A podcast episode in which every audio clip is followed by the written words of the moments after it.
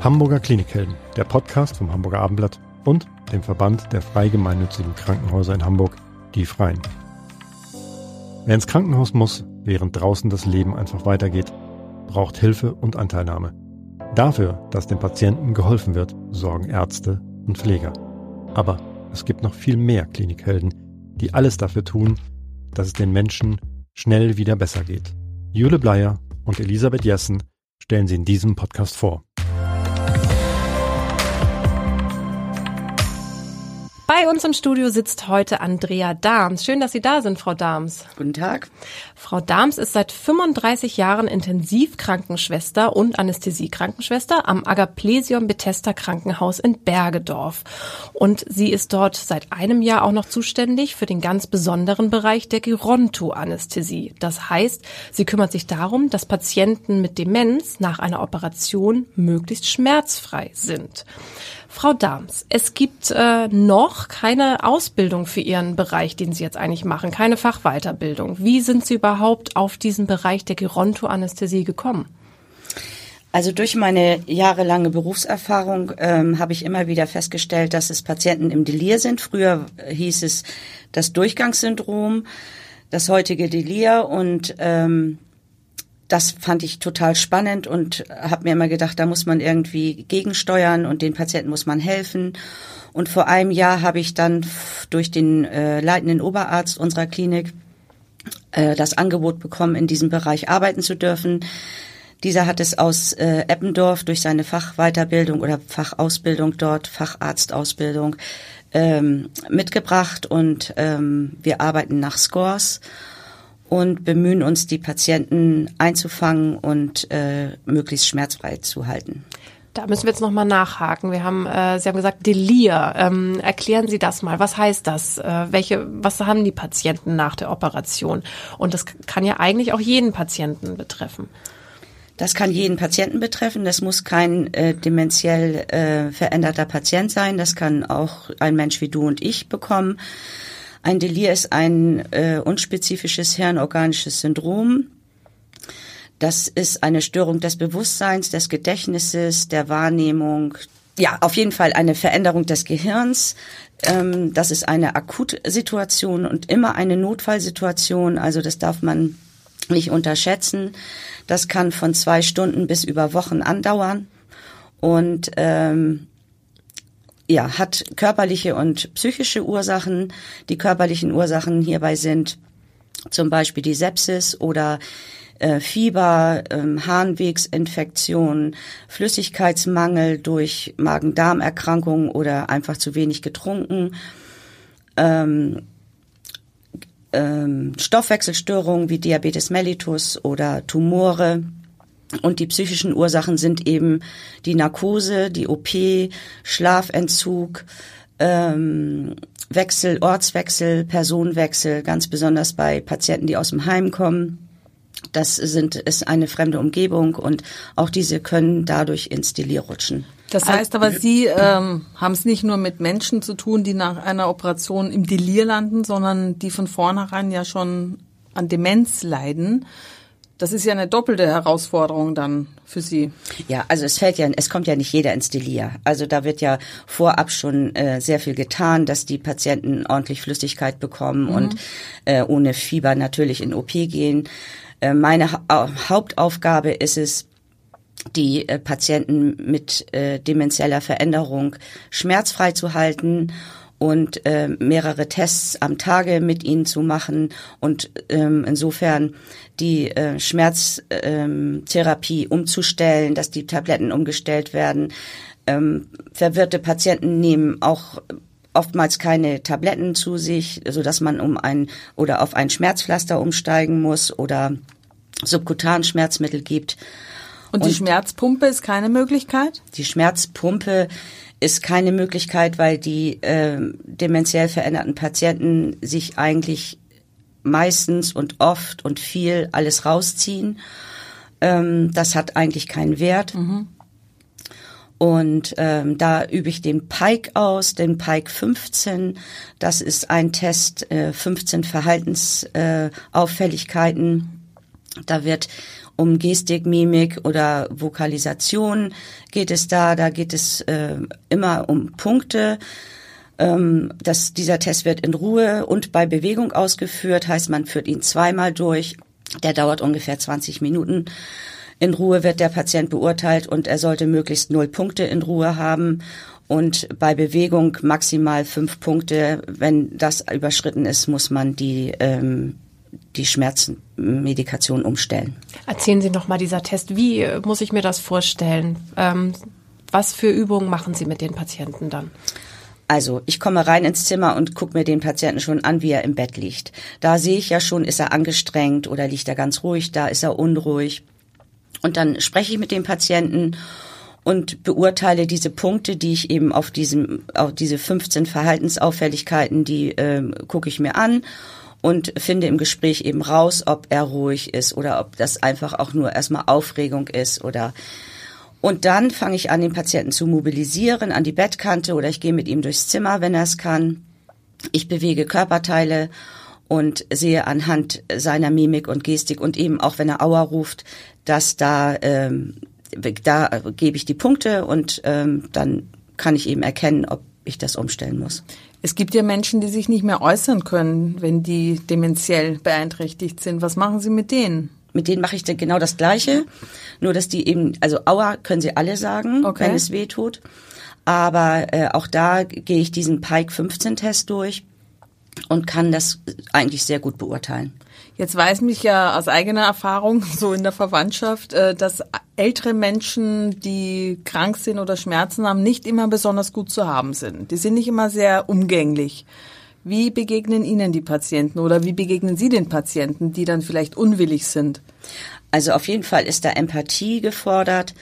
Äh, man muss ganz ruhig mit denen umgehen. Man darf die nicht großartig laut ansprechen. Man fängt einfach erstmal an, die mögen auch manchmal nicht gerne angefasst werden, aber man versucht es dann erstmal, dass man die Hand hält und dass man einen Zugang zu diesem Patienten bekommt. Und eigentlich klappt das ganz gut. Also.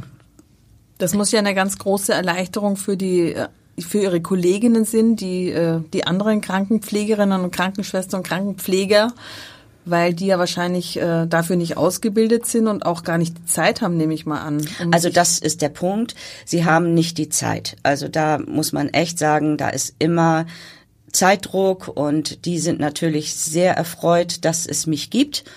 Und wir haben ein gutes Verhältnis. Wir arbeiten ganz eng zusammen. Ich gehe morgens auf die Station, frage, ist irgendwas äh, Neues, äh, muss ich irgendwas wissen? Über die Patienten, die ich schon betreue? Oder gibt es auch neue Patienten, die in der Nacht eingewiesen wurden? Und das ist ein, ein sehr gutes Zusammenarbeiten. Ist das denn in Ihrem äh, Krankenhaus etwas ganz Besonderes, dass es eine Funktion, eine Stelle gibt, wie Sie sie haben? Oder ist das an Krankenhäusern üblich? Also, es gibt, wie gesagt, leider Gottes noch keine Fachweiterbildung dafür. Und es gibt sicherlich vereinzelt Häuser, die das anwenden. Aber ich würde sagen, leider noch zu wenig. Ähm, es ist halt, ich habe das Glück, dass mein leitender Oberarzt das mitgebracht hat und mein leitender Oberarzt mich eingewiesen hat in dieses Thema mir mit mit mir die Test äh, durchgegangen ist und durchgespielt ähm, hat, auch am Anfang mit mir mitgekommen ist, dass ähm, dass er mir auch sagen konnte, worauf ich wirklich auf äh, achten muss und ja, also äh, ich bin froh, ganz, ganz froh, dass es ihn gibt und dass, dass, es, dass es diese Stelle gibt. Wir sind ein demenzsensibles Krankenhaus. Wir haben eine neue Geschäftsführung und auch die ähm, lässt uns alle Türen offen und ist sehr interessiert daran, was wir machen. Entschuldigung, ähm, können Sie noch mal beschreiben, was heißt, wie haben Sie gesagt, Demenz, äh, sensibles Krankenhaus, was bedeutet das? Na, es ist sehr darauf bedacht, dass diese Patienten in einer guten Atmosphäre mhm. sich befinden und dass auf alles Mögliche eingegangen wird. Wir haben jetzt zum Beispiel eine Lizenz für Metacom-Symbole ähm, gekauft.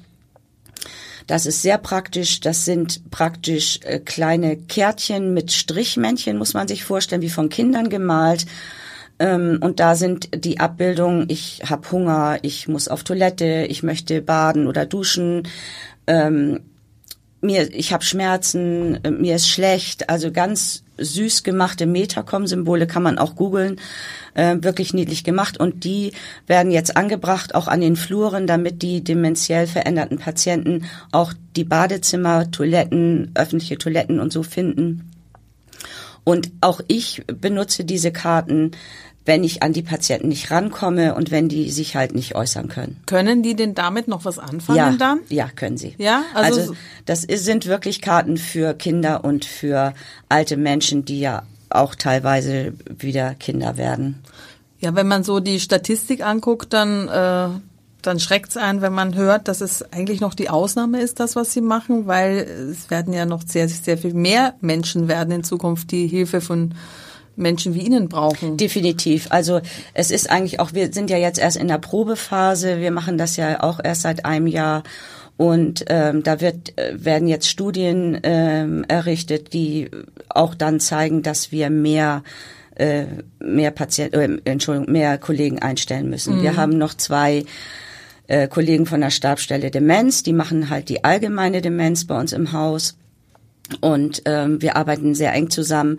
Die haben Patienten für mich, wenn die dann operiert werden sollen. Ich gebe meine Patienten an die ab, sodass sie weiter versorgt werden. Also das läuft wirklich gut bei uns. Hätten Sie sich das vor 35 Jahren vorstellen können, dass es äh, so eine Stelle mal geben könnte und dass es überhaupt notwendig ist, so eine zu Im schaffen? Leben nicht. Im Leben nicht. Und ich war immer Intensivschwester. Ich habe immer gesagt, das mache ich, bis ich tot umfall.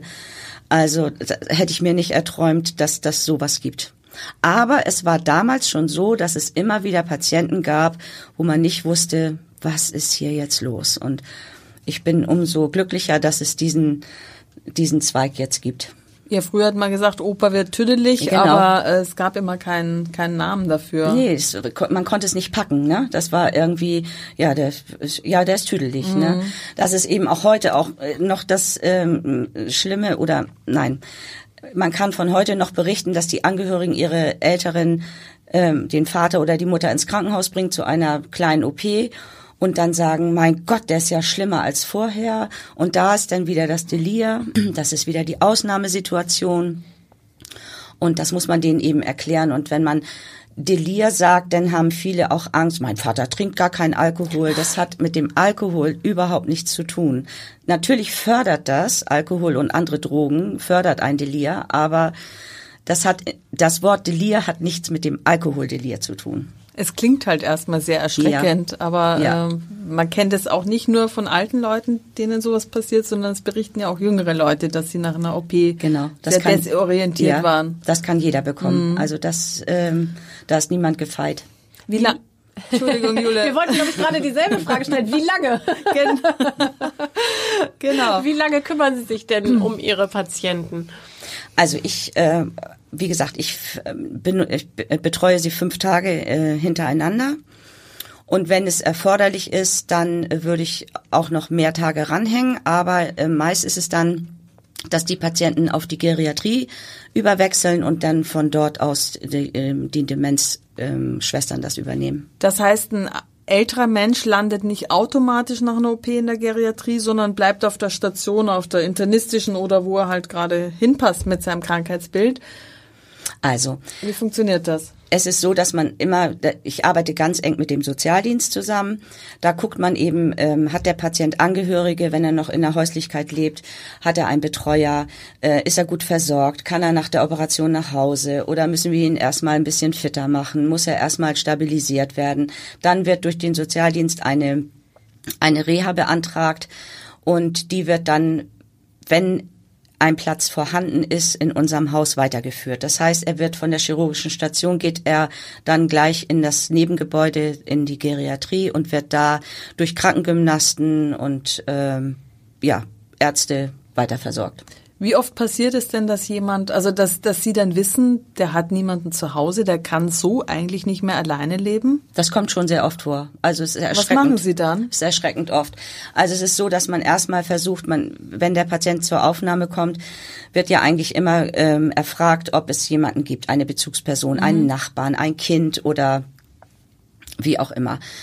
Wenn das alles nicht der Fall ist, dann wird unser Sozialdienst sofort eingeschaltet und der kümmert sich dann darum, dann äh, wird es zum Beispiel ein gesetzlicher Betreuer werden oder man findet doch noch einen Angehörigen, der durch Vergessen des Patienten nicht angegeben mhm. wurde. Und ähm, also wir arbeiten ganz oder ich arbeite ganz eng mit dem Sozialdienst zusammen. Wir müssen auch aufpassen, dass der Patient, ähm, es gibt ja das Hyper- und das hypoaktive Delir. Das hyperaktive Delir ist der Patient ist aufgebracht, der ist, reißt sich alles raus, der steht auf, obwohl er es gar nicht darf. Und dann gibt es das hypoaktive Delir, da ist, das ist der stille Patient. Und der stille Patient ist eigentlich noch der gefährlichere Patient, weil der ist freundlich zugewandt, der liegt ganz ruhig im Bett, ist ein bisschen desorientiert, aber ist total unauffällig. Und diese Patienten gehen halt häufig unter. Die liegen im Bett, die kommen nicht mehr raus äh, die bekommen eine Lungenentzündung. Da mhm. habe ich mhm. aber eine Kollegin, die ist äh, Atmungstherapeutin, die wird dann äh, konsiliarisch dazu geholt. Oder aber es sind eben auch ähm, Veränderungen im Gehirn, dass der Neurologe dazu geholt wird und seine Tests macht und gegebenenfalls Medikamente anordnet. Also da passiert schon ganz schön viel. Sie erzählen ja sehr begeistert von Ihrer Arbeit. Ist es nicht manchmal auch deprimierend, dass es immer nur mit alten Menschen zu tun haben, wo das Leben ja sichtbar endlich ist? Nein, das ist es überhaupt nicht. Also ich bin total begeistert von dem, was ich mache und ich freue mich jeden Tag über die Fortschritte, die die dementiell veränderten Patienten machen. Mir ist es schon also eine Freude, wenn ich sehe, dass sie keine Schmerzen mehr haben und ähm, dass sie wacher werden und dass sie vielleicht auch mehr essen. Das ist auch noch ein Problem. Also ich mache da auch noch ähm, einen Ernährungstest mit den Patienten um zu sehen, ob sie in einem Risikobereich der Fehlernährung sind. Und ähm, da gibt's ja für dementiell veränderte Patienten ist eigentlich ähm, bekannt, dass, dass die sehr gerne süß essen. Das äh, kann man eigentlich vergleichen mit Kindern. Wenn man ein Kind fragt, möchtest du Schokolade oder möchtest du eine Tomate, dann wird das Kind immer sagen, ich möchte Schokolade. Und die Erfahrung zeigt, dass auch dementiell veränderte Patienten sehr gerne süß essen. Wir sind jetzt aber dabei, dass wir auch Fingerfood äh, im Haus haben. Heißt, ähm, die bekommen kleine Kekse oder kleine Pizzastückchen oder ach, weiß ich nicht, was die Küche sich da alles einfallen lässt, dass die eben auch das mit den Händen essen können und äh, im Vorbeigehen ähm, nehmen können. Damit sie genug zu sich nehmen. Genau. Und überhaupt etwas essen. Genau. Also es ist oftmals auch so, dass man sehr korpulente Patienten vor sich hat und wenn ich dann diesen Test mache, sehe ich, die sind total fehlernährt. Also sie essen mhm. kein Gemüse, sie essen keine Milchprodukte oder oder oder. Da gibt's dann ganz viele Kriterien, auch wieder nach Punkten. Und dann messe ich äh, da den BMI und dann können wir sagen, der oder sag ich, melde ich in der Küche an, dass er Wunschkost bekommt dass er sich wirklich das, Ess, das Essen aussuchen darf, was er, worauf er Appetit hat und äh, was er möchte. Oder es gibt hochkalorische Trinknahrung, ähm, die auch angewandt wird, oder Puddinge, oder also es gibt so viele Möglichkeiten, aber da sind wir eigentlich ganz vorne im Bus. Und können Sie das dann auch weitergeben, wenn der Patient dann eben entlassen wird, entweder nach Hause oder in, äh, in ein Heim, dass er eben dementsprechend auch dort eine andere Ernährung bekommt? Ja, wir arbeiten ähm, mit zwei Firmen zusammen, die auch äh, die Patienten zu Hause weiter betreuen. Heißt also, wenn wir sehen, dass äh, Patienten das alleine zu Hause nicht hinbekommen, dann wird diese Nahrung auch äh, von den Apotheken nach Hause geliefert oder von dieser Firma. Ähm, ich berichte es natürlich alles und ich ähm, schreibe alles in die Verlaufsdokumentation, dass auch die Schwestern äh, genau informiert sind über das, was ich gemacht habe oder herausgefunden habe. Wir sprechen natürlich auch über die Patienten. Und dann wird es schon von vornherein in der Zeit, in der er bei uns ist, auf jeden Fall diese hochkalorische Kost zwei oder dreimal am Tag hingestellt. Gibt es denn auch Patienten, die aus diesem Delir nicht mehr herausfinden? Und wie können Sie unterscheiden, ob das noch Delir ist oder ob das schon die Demenz ist? Ja, ähm, da gibt's auch einen Test, der heißt Nudesk. Das ist ein Test ähm, wieder nach Punkten. Also wir aber viel mit Punkten. Ja, das, zählen. Ja, genau. Ähm, das sind äh, fünf verschiedene Kriterien. Das ist äh, die Desorientierung, das unangemessene Verhalten, die unangemessene Kommunikation, die Halluzination und eben Retardierung heißt, Patient liegt ganz ruhig und macht gar nichts mehr. Und da gibt es äh, Punkte von 0 bis 2. Und hat ein Patient über zwei Punkte, dann ist die Gefahr des Delirs vorhanden oder er ist schon drin. Und gibt es dann noch mal ganz, äh, wie behandelt man dann das Delir anders als Schmerzen nach einer OP, die äh, sowieso auftauchen? Wie behandelt man das ganz speziell dieses Delir? Also man geht auf jeden Fall auf Fokussuche. Das muss ja irgendwo herkommen. Es kann ähm, ein Delir kann ja, wie ich vorhin schon sagte, ausgelöst sein durch äh, Flüssigkeitsentzug oder durch Magen-Darm-Erkrankung oder durch Fieber oder durch Sepsis. Man muss erstmal den Fokus suchen um ähm, gegen anzugehen und dann hat man eben viele Möglichkeiten mit Tabletten. Und wenn man keine Ursache findet? Man findet eine. Ja? Man, man findet eine. Okay, das ja. ist beruhigend. Das dauert vielleicht manchmal ein bisschen länger, aber man findet eine. Sind Sie denn direkt schon im Aufwachraum dabei, wenn ein Patient aus dem äh, OP rauskommt oder sogar auch schon vor der Operation? Ja, also es ist mittlerweile, eigentlich ist der Job postoperativ, mittlerweile ist es aber auch schon präoperativ. Heißt, die Kollegen, die Anästhesisten, die die Vorgespräche für die Narkose führen, äh, machen sich ja schon einen Einblick äh, über diesen Menschen und sagen mir dann schon Bescheid, dass da irgendwelche Defizite sind, äh, so dass ich auch dazu gerufen werde und schon meine Tests mit denen mache. Ähm, ganz wichtig für uns ist, dass der Patient ähm, seine Brille, sein Hörgerät, seine Zähne sofort nach der Operation wieder reinbekommt, sprich im Aufwachraum. Da haben wir spezielle feste kleine Taschen für, äh, damit das nicht verloren geht. Äh, dann viele dementiell veränderte Patienten legen ihre Zähne in Zellstoff und irgendeiner denkt, das ist ähm, das ist Müll, Müll. und dann wird's entsorgt. Genau. Und jetzt haben wir uns aber äh, zu ganz festen Taschen entschieden und da kommen die ganzen Sachen rein. Das heißt, ich werde informiert, wenn der Patient im Aufwachraum liegt und unruhig ist. Also dann kommt, dann stoße ich dazu. Aber das ist nicht immer so. Also das ist nicht, weil meine Kollegen mich nicht anrufen, sondern das ist nicht immer nötig. So muss ich das sagen. Okay. Frau Dahms, äh, Sie sind jetzt äh, inzwischen 60, machen das ja sehr, sehr, sehr lange, haben sehr viel Erfahrung. Es gehen ja nicht so viele Menschen in ihrem Beruf äh, auch in Rente. Also die, nicht in dem, also nicht regulär in Rente, so muss ich das formulieren. Äh, Sie wollen aber noch weitermachen, solange es geht, oder? Wenn ich Sie richtig verstanden habe. Also ich hatte mir, ich, wie gesagt, hm. vor einem Jahr war ich ja noch auf der Intensivstation und dann ja. habe ich mir das Ziel 65 gesetzt und habe aber gedacht, irgendwie weiß ich nicht, ich kann das, glaube ich, alles gar nicht mehr und ich will das auch alles gar nicht mehr. Ähm, ich habe so viele Jahre gerettet, also ich, nein, ich will das eigentlich gar nicht mehr. Und da war ich natürlich heilfroh, dass mir dieser Posten angeboten worden ist und das kann ich mir vorstellen, noch bis 67 zu machen. Okay.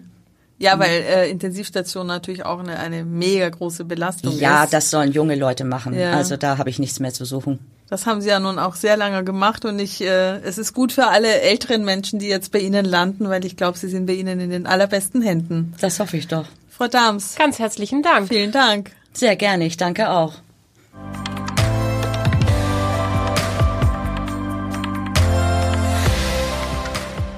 Weitere Podcasts vom Hamburger Abendblatt finden Sie auf abendblatt.de slash podcast.